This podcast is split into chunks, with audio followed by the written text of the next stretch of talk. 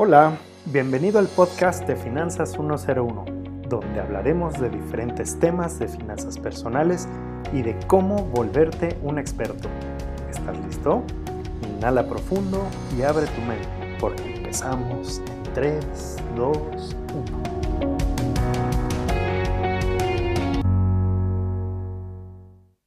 Fíjense que el tema de hoy me lo han pedido un montón de veces que hable y muchas veces me he dado cuenta que es la piedra con la que todo mundo se tropieza más de una vez en la vida. El punto es que no te rompas el pie con esta piedra.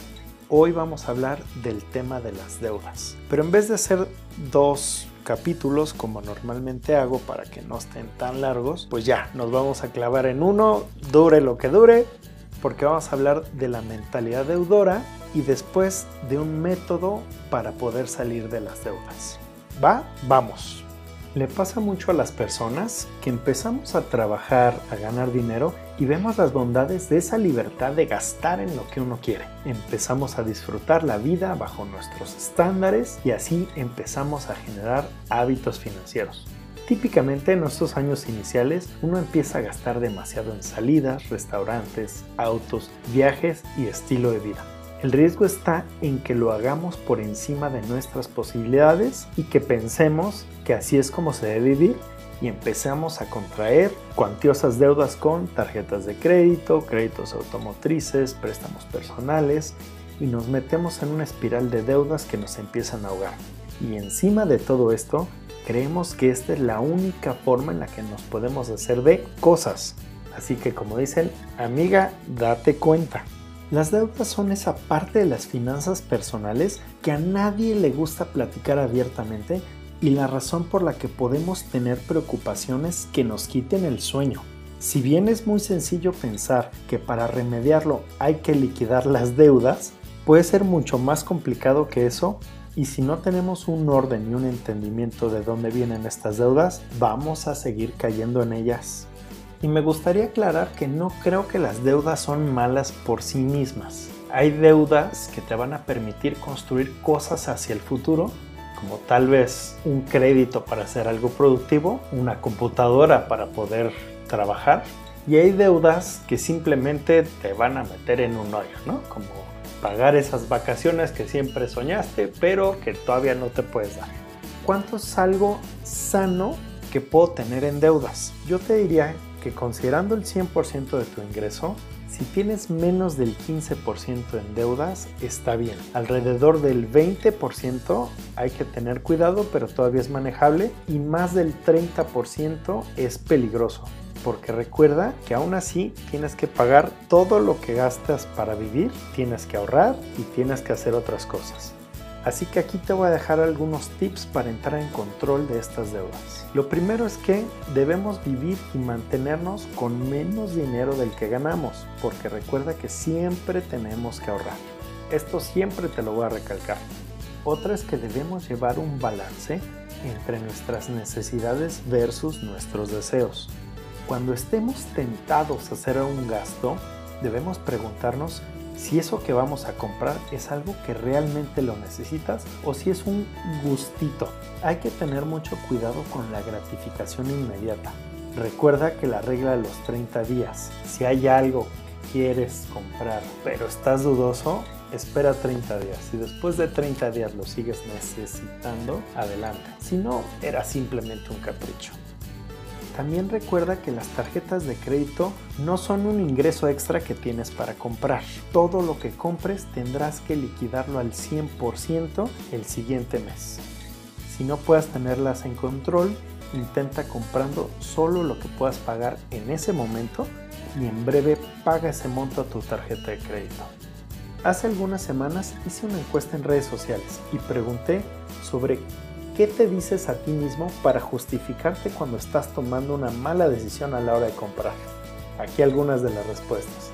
Me lo merezco, yo lo, para eso trabajo, luego me arrepentiré de no comprarlo, me lo van a ganar, Ingesu. ¿A cuántos meses dijiste? ¿Qué tanto es tantito? ¿Qué puede salir mal? Bueno, y lo bailado, ¿quién me lo quita? Y pasa que cuando nos decimos esto es porque tenemos identificado que es una mala decisión y buscamos la justificación para proceder. Recuerda que tu mentalidad tiene que ir hacia adquirir activos, no pasivos. Si eso que estás comprando te va a servir para producir más, eso puede ser un activo. Pero si eso que estás comprando solo te sirve para generar una serie de gastos posteriores, seguramente es un pasivo que solo te dio un beneficio instantáneo y lo pusiste en otro lado y ya no te vuelves a acordar por él el resto de tu vida. El autocontrol es una parte bien importante en las finanzas personales. Tip final y tip ganador. Tener un presupuesto es un paso súper importante para identificar las fuentes de nuestras deudas, que pueden ser hipotecas, créditos personales, de autos, tarjeta de crédito, y de si estamos gastando de más o no en ellos. ¿Sale? Pues vamos a dejar aquí esta primera parte y ahora les voy a decir, ok, ya tienes las deudas, ¿cómo puedes salir de ellas? En esta segunda parte les voy a hablar sobre el método de eliminación de deudas en cascada. Para esto es importante hacer primero un análisis de las deudas que tienes y hay que plasmarlas en algún lado, papel, algún Excel necesitas saber a quién le debes, cuánto debes, cuánto es lo que estás pagando al mes, cuál es el plazo de la deuda y el interés que estás pagando por esa deuda. Después, acomódalos. Yo te sugeriría que lo acomodaras por plazos. Las primeras, que son en las que puedes salir más rápido, y las últimas, por ejemplo, como una hipoteca, que puede ser a más de 20 años. Y es que le pasa a muchas personas que quieren salir de las deudas y por decir, si tienes mil pesos extras, pues dices, bueno, lo voy a poner a 200 pesos a cada una de las cinco.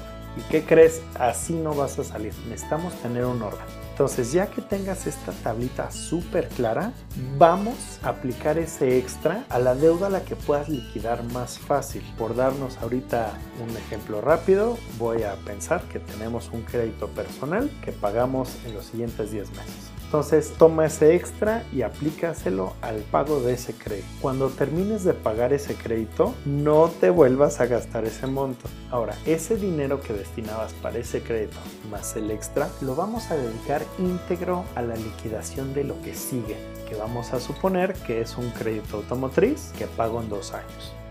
Entonces, tienes lo que te cuesta el crédito más lo que pagabas de tu deuda anterior más ese extra vas a ver que se van como agua estas deudas. Y cuando termines esa, te vas con la que sigue y con la que sigue. Una de las cosas que más me gustan de esta técnica es que conforme vas liquidando estas deudas, vas sintiendo cómo entras en control sobre tus finanzas y te vas a motivar porque estás viendo cómo las terminas de pagar. Ahora, la idea de que sepas esta técnica no es para que las liquides y te vuelvas a endeudar de la misma forma hay que tener un control sobre nuestras finanzas y que no nos tengan las finanzas controlados a nosotros. Recuerda que si tú no tienes un plan para tu dinero, alguien más sí va a tener un plan para tu dinero. Así que a ponerse las pilas y seguimos en contacto.